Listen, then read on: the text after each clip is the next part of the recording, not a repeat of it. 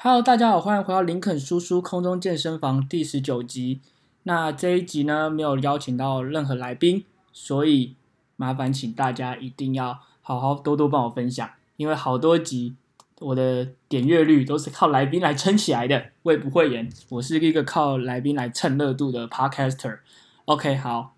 那这一集呢，对于嗯大多数人可能会比较觉得无聊一点，那对我自己来说。蛮重要的，因为这也是我创这个频道的初衷。我有一些事情想要跟大家分享。那今天要讲的主题是什么呢？来猪啊，不是啊，开玩笑，还要自己 say 梗吗。好，今天聊的主题跟我前几天如果有呃发了我任何那个 social media 的人一定知道，我写了一篇文章。那文章连接我也会附在我的说明栏里面，有兴趣看的话可以点进去看。那这一篇文章呢，主要在讲体育班。那我也用一个非常农场的标题啊，教育的平行宇宙，体育班。OK，那这一篇文章呢，截至今日也也差不多差不多有一千多次的观看。那我没有想过回想会那么的热烈，然后反应会那么的激烈啦。那这一篇文章呢，我大概给大家一个 summary 一下，就是我。就是分了四个部分来讲体育班的教育制度会发生怎样的问题，那以及在我观察下来怎样做或许可以更好，就是我自己的见解。毕竟念了六年体育班，然后能够到今天顺利从一间大学毕业，我觉得我有一些责任，然后想要带给未来可能现在还是在念体育班的孩子，然后或者是准准备要念体育班的孩子一些启发。那这也是呃。录了十九集以来，真正有一集讲到自己想要讲的东西，其中一个主题。那我分成四个部分，第一个是体育班的招生是不是树大便是美？那第二个就是学生程度落差之大，让科任老师好难挨。第三个是高中的到大学的衔接。那最后一个的话就是关于体保生的规章设立有无必要？因为我相信 有些人就是我的听众，可能对于可能比较懒得读字，那我想说，那干脆来录一集，来跟大家来讨论一下。那如果有任何留言或者是想要给我的建议，也请大家给我不吝啬给我批评指教。因为当你在做一个可能是 podcast 或者是写文章这种东西，然后你又在批判一个不是批判，就是讨论一个比较对我来说相对敏感的题材，那本来就会受到正反两面的讨论。那在我我觉得我是一个。接受舆论程度非常高的人，因为我说实在话啦，就是如果真的未来如果有怎样酸民怎样，其实对我来说，我是我应该是无感啦，因为毕竟曾经也当当过那样的角色，所以知道他们心里在想什么，所以其实心里的反差不会那么大。OK，好，首先关于体育班的招生，嗯，我念的体我念的国中的体育班算是非常有名的体育班，那它有名就是。当然，嗯，就是在田径上是非常厉害的一间学校，曾经也有拿过可能十几金啊，然后培养出很多很厉害的选手。那当初我会去就读呢，主要是因为，哎，我蛮有兴趣的。然后那时候，我那时候其实在考虑，就是要练田径还是要去打棒球。那那时候我妈跟我说，打棒球感觉比较没在念书，去练田径好了。对，啊，我就去练田径。那其实去田径那时候，其实对田径的知识或者是了解并不多，那就只是纯粹以为就是去跑跑跳跳啊，怎样怎样之类的。然后没有想到，真的超累。那累到什么程度？就是从我报名体育班那刻开始，基本上我就跟寒暑假说再见了。那我的，我就印象很深刻，有一年寒假，然后那一年因为比赛蛮紧凑的，然后过年的时候就是。练到除夕那天，寒假练到先练到除夕那天，然后放到初二，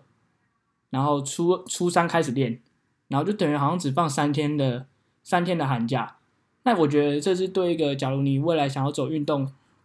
专场的学生来讲，我觉得这是必然的牺牲啦。就是你如果要你的数科成绩好，你如果在乎的话，我觉得做一些这样的牺牲是必要的。加上台湾的比赛，台湾的中基层的比赛真的很多。所以你一定要有足够的体能来应付这样的比赛。OK，说到前面，那时候我们班好像三十几个人，然后大部分的人在小学都其实有成绩了，然后我就是那个少部分没有成绩的人。但是我觉得，因为就是没有成绩，然后可能对田径没有那么认知那么多，所以在练起来的话，吸收的会比较快。所以好了，不要自自夸一下，就是我觉得我自己是一个，我不是天才型的选手，但是我觉得我进步的幅度蛮大的。那在这过程中呢，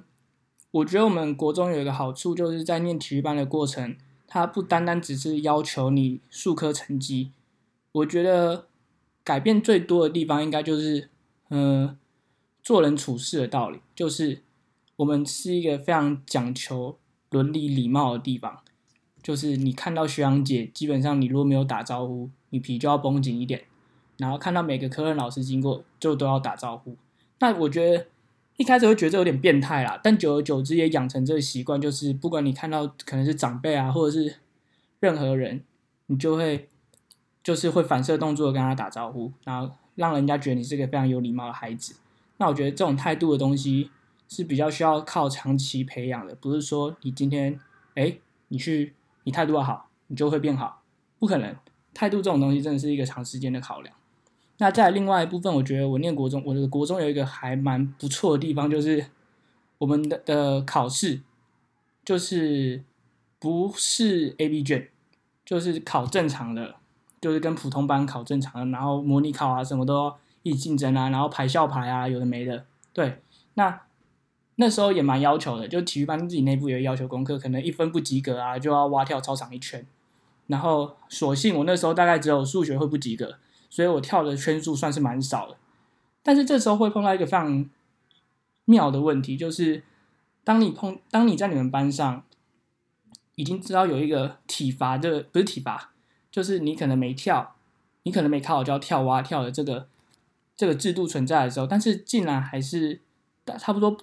六成的左右的学生还是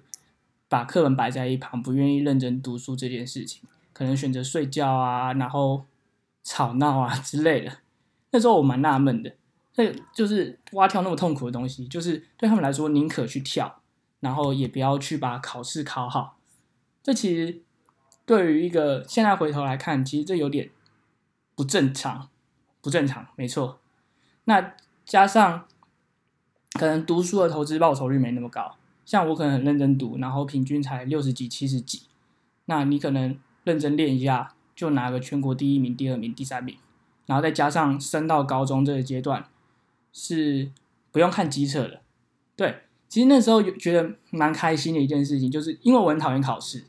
然后我觉得考试很很麻烦，但是一听到靠体育班升学，就是靠保送，然后不用考试这点，真的很吸引我。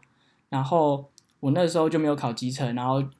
然后就直接保送，现那时候觉得很幸运，就觉得说，哎，不用不用考试啊，不用跟一般人那边写写算术啊，有的没的，然后就直接有一所还不错的高中可以念。那时候觉得，哦，好幸运啊！好，这个其实就是算是埋下了一个因啊，在这里面。那我会说，在这过程中，国中这三年认真的人，就是在认真在田径上的人，真的算是应该是百分之八十以上。那我觉得通常。认真的选手主要分成两派，一派是自律型的认真，一派是管教型的认真。那第一派自律型那就不用讲，就是很清楚自己要的是什么。那另外一个就是，如果教练不在啊，或者是教练眼睛一飘开，可能就会变得比较松散，可能会偷懒什么之类的。那其实这两种选手，嗯，如果以以我现在来看的话，大部分啦。呃，可能就占六十趴、四十趴，六十趴是管教型，四十趴是自律型。那你说这个自律型会一开始就自律也不一定，可能到了你国二、国三，你准备要面临到升学压力的时候，你才开会开始比较要求一点。但其实凭良心讲，我觉得体育班的整个上课模式我是蛮喜欢的，就是可能早上去晨操，然后然后中间上课，然后上到两三点，你就会去运动，哎。就是你就有差不多三堂体育课，然后你就可以去运动，很爽哎！就是对于正值青春期的我们，那是一个发泄体力很好的机会。然后我那天才查一个资料，台湾的体育课就是真正实际有上的课堂数，就大概都两堂嘛。然后台湾体育课平均只会上一点一点五堂左右，就是不会把它上满。那我们台湾的那个体育课时数，相较于其他国家来讲，就是少了很多。然后社团的活动并不盛行，所以就会导致成一个很严重的问题，就是说，也不算严重，就是就是说，真正懂、真正喜欢运动的人，或者是嗯普通生，想要了解运动，但是运动时间不够，会让他们觉得说，好像嗯，好像觉得运动不那么有趣。嗯，我觉得这是一个，这是一个值得去思考的问题，就是说，因为体育，因为大部分的时间都摆在正课，虽然现在一直强调说要多元多元什么的，但是我相信台湾还是蛮根深蒂固在万万般皆下品，唯有读书高的阶段，所以你说要短时间内去取舍，说，哎，那把一些正课时间拨给社团啊，或者是一些艺能科的课，我觉得大家还是处在一个。尝试的阶段，就是会觉得蛮冒险的，毕竟已经定型了嘛。OK，那那时候到国中升高中的时候，我算运气好，我拿到成绩，所以我升高中其实没什么太大问题。那其实呢，大多数的人，就是差不多有六成左右的人，他是呃这样讲好，分两派。第一派，第分三派，第一派是有比赛报报报到比赛。然后拿到名次的人，那第二种就是，嗯，有比赛拿不到名次的人，那第三种就是很认真练习，然后我很认真练习我就不知道，然后没比赛，然后就是都没什么机会，然后功课又很就是功课不是很好，那这样子的话就等于说你这三年什么都没有培养到，然后就你就可能考机测，然后上一间。你不是那么想念的高中，那其实这样会蛮可惜的，因为你在国中这三年，那时候我们如果去比可能比赛啊，然后大部分都我们有两个校队，一个是田径队，一个是足球队。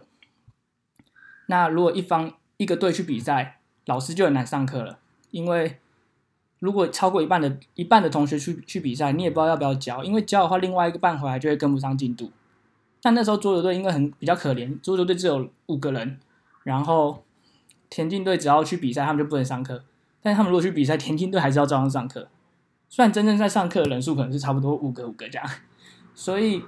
所以就会变成说，真正就是没有没有真正学到什么东西，然后就就升学了。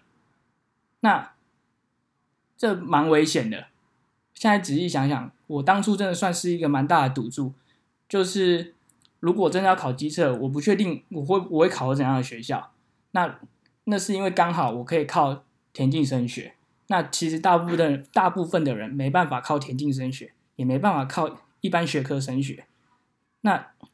就只能可能在等下一次，可能上了高中之后再赌一个运气，说考不好找到自己未来想做的事啊、兴趣之类的。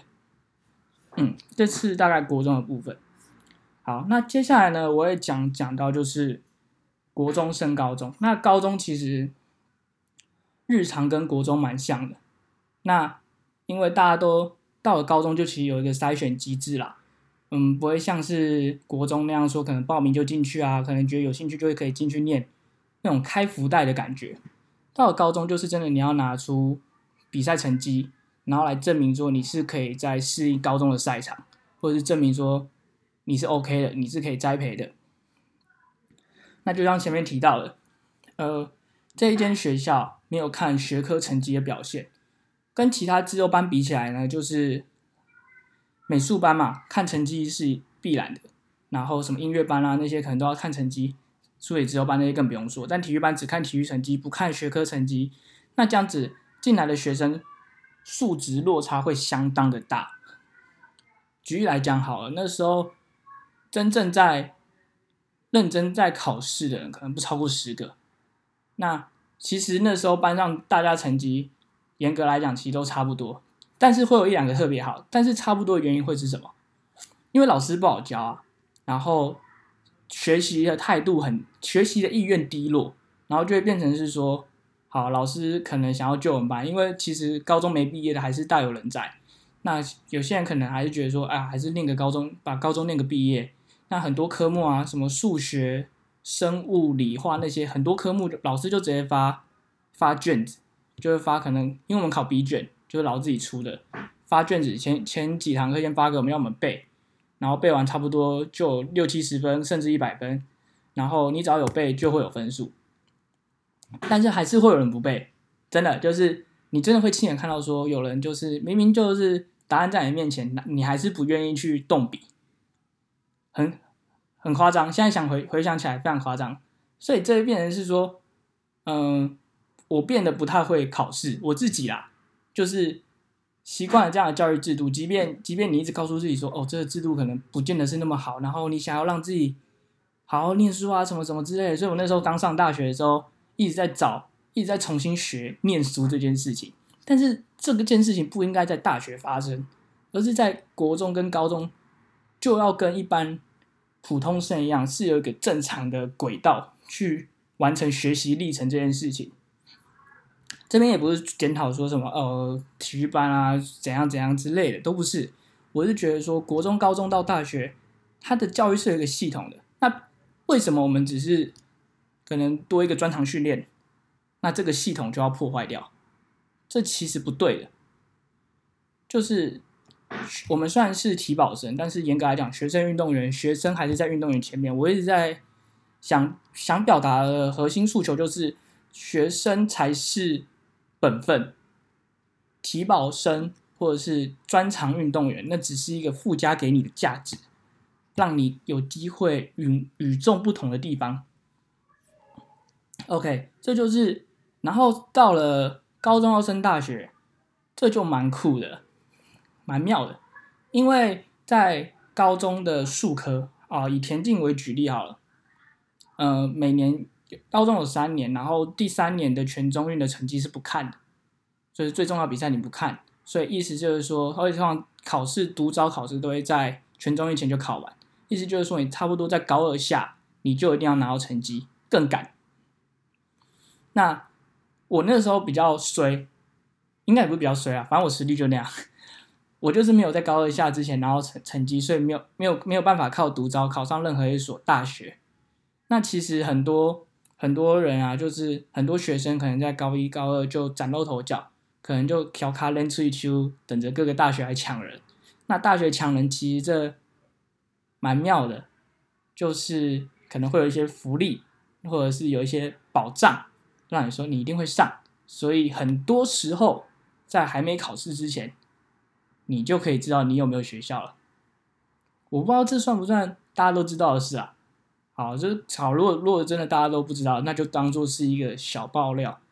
那我那我其实到了高中，我觉得会比较需要探讨的就是选手跟教练之间的关系。这也是为什么我会说要好好读书，因为读书并不是，并不是说哦，你一定要考一百分啊，考用学科考上台大啊、政大什么之类，不是。多一个读书，就让你多一个选择。你如果只是靠体育这件事情，那赌赌注真的太大。就是怎么讲？举例来说，我高中三年大概受伤的次数大概十几二十次吧。然后很多时候都是在赛前受伤。那你赛前受伤就不能比，那你不能比的话，就会变成说你没有成绩，没有成绩就不能升学。那如果一不小心你受了一个很大的伤，你可能要休半年的那这半年你就白费了。这就非常，这就是。我觉得是一个漏洞，因为你不要求功课，然后上课的方式又是那样，所以就会变成说，呃，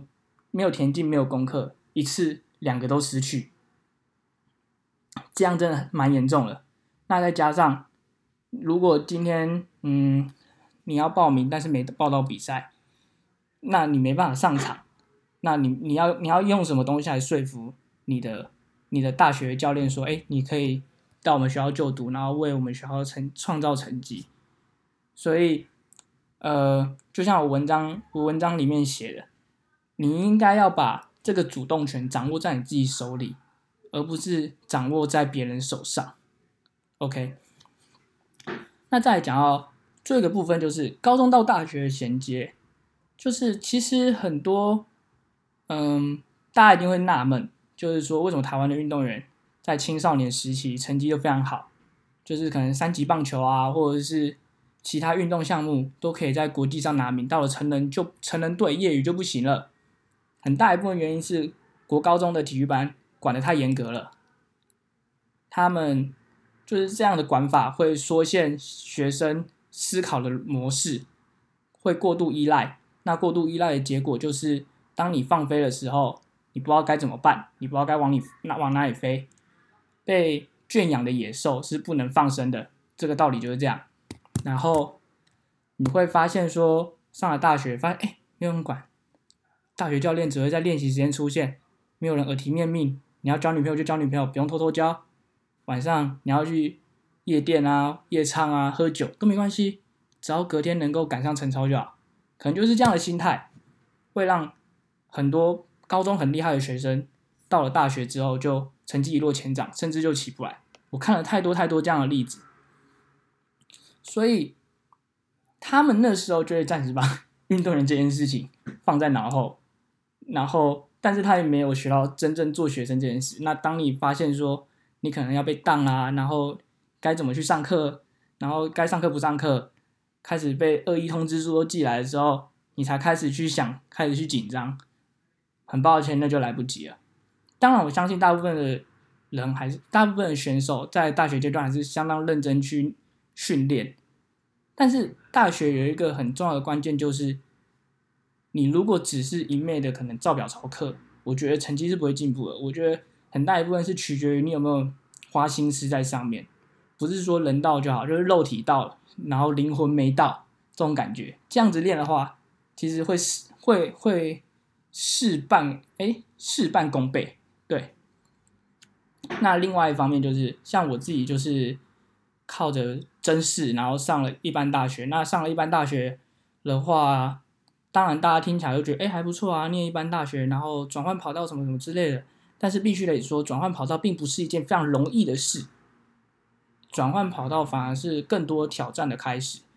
因为就像我刚刚前面说的，重新找回念书的节奏，然后因为学习历程有被中断过，你重新回到找到念书的 temple，其实是一件。不容易的事。那很多人在寻找的过程中，可能一直被挡，然后一直受到挫折，可能就休学了。那休学之后，你如果再没再换个大学念，你就只有高中学历。所以这其实这两条路，就是继续练跟跟转换跑道的话，我觉得这两者都有一定的风险在。重点还是归归咎于你想做什么，就是。我相信很多人就是练田径，就是我当初会练，一方面是想说接触看看，另外一方面可能是很好动兴趣。那有些人练可能就是没有什么，没有什么自己的想法，可能就是国小老师跟他说：“哎，你蛮适合训练体育班，你可以继续练，然后继续练练练，怎样有机会可以当到国手。”那这边有一个比较残酷的事实，就是一般来说，以正常。嗯，观察下来，可能到过大学之后，就是整个发育都完全了，会是一个运动员巅峰的时期。那是，但在台湾会就是巅运动员巅峰会蛮早，差不多国高中就就爆发出来，就可能可以有跑出成人的成绩，打出成人的成绩。那你在那当然就是训练的部分，那训练的部分我不是专业，我就不多加琢磨，我用我的观点来来分析这件事情。当你正要在起飞的时候，但是这个环境没有一个舞台让你发挥，那你如果没念研究所，相较于相较于篮球、棒球有职业队，那其他比较冷门的运动，你没有舞台，要思考这件事情，没有舞台的运动员练再多都没有用。嗯，我觉得，我觉得这是一个。因为我们不像像以田径来讲，日本的日本其实会有那种社会人的田径比赛，就是他们各个企业会有底下有属于自己的田径队。那运动员学运动员可能就是白天上班啊，下午去训练这样的方式。那一方面可以同时也也也接触社会，另外一方面还可以维持自己的训练。那在台湾相对我觉得是封闭很多。如果你一直是在高中体育班念完，然后念体育系的话。那个社会化是非常浅的，就是出了社会比较容易，蛮容易无所适从，不知道做什么。所以这边可能我的想法是，嗯，在国高中阶段，你就要你就要规定说，你功课要打多少分，然后你才能去练习，你才能去怎样怎样才能比赛。这是给选手一个一个一个靠山，就是你要确保你要这样做，你你才能保，你就至少要六十分嘛。你六十分，然后你再去比赛，OK 啊。但是你没有六十分，你不去比赛，那你你你就去比赛，那你什么都没有哎。所以我一直很很希望说，台湾的运动可以像嗯美国 NCAA 那样有明确的规章来规范着运动员。对，至少至少他们像你看很多。可能打过 NCAA 的一级的运动员啊，然后回来分享第一件事情就是说，哎，他们在搞功课都要搞很久啊，然后就想说要怎么过啊，因为过了才能可以练球啊。嗯，我觉得这蛮好，因为一方面也可以顺便培养第二专长。你不可能在体育圈这个体育体育运动员，就是运动员这个职业吃饭吃一辈子，你必须想一下，哎。如果运动员不做，我还可以做什么？对，就是如果你现在是还在念体育的话，可以好好思考一下这个问题，就不用到云文云武，但 你至少要清楚说未来你想要做什么。这蛮严肃的哦。你台湾的运动员的那个平均年龄又比国外短蛮多的，所以趁早去想，你才能。你才能趁早对应你想做的事情，找出方法，这就是这或许就是你的解答。那今天呢，就是我短暂的分享。那之后呢，我也希望可以分享更多相关的主题给给大家知道，让大家知道说现在台湾田径圈不是田径圈，台湾体育发生了什么事情。那我也会继续写文章。那喜欢的朋友请分享给更多人知道。那喜欢这一题的听众呢？也分享给更多人知道。那如果有任何更想听的话题啊、内容，都可以留言跟我说。那或者是有任何批评指教，也可以私信我。那也谢谢大家继续，也请大家继续支持林肯叔叔的空中健身房第十九集。那今天就到这边喽，谢谢，拜拜。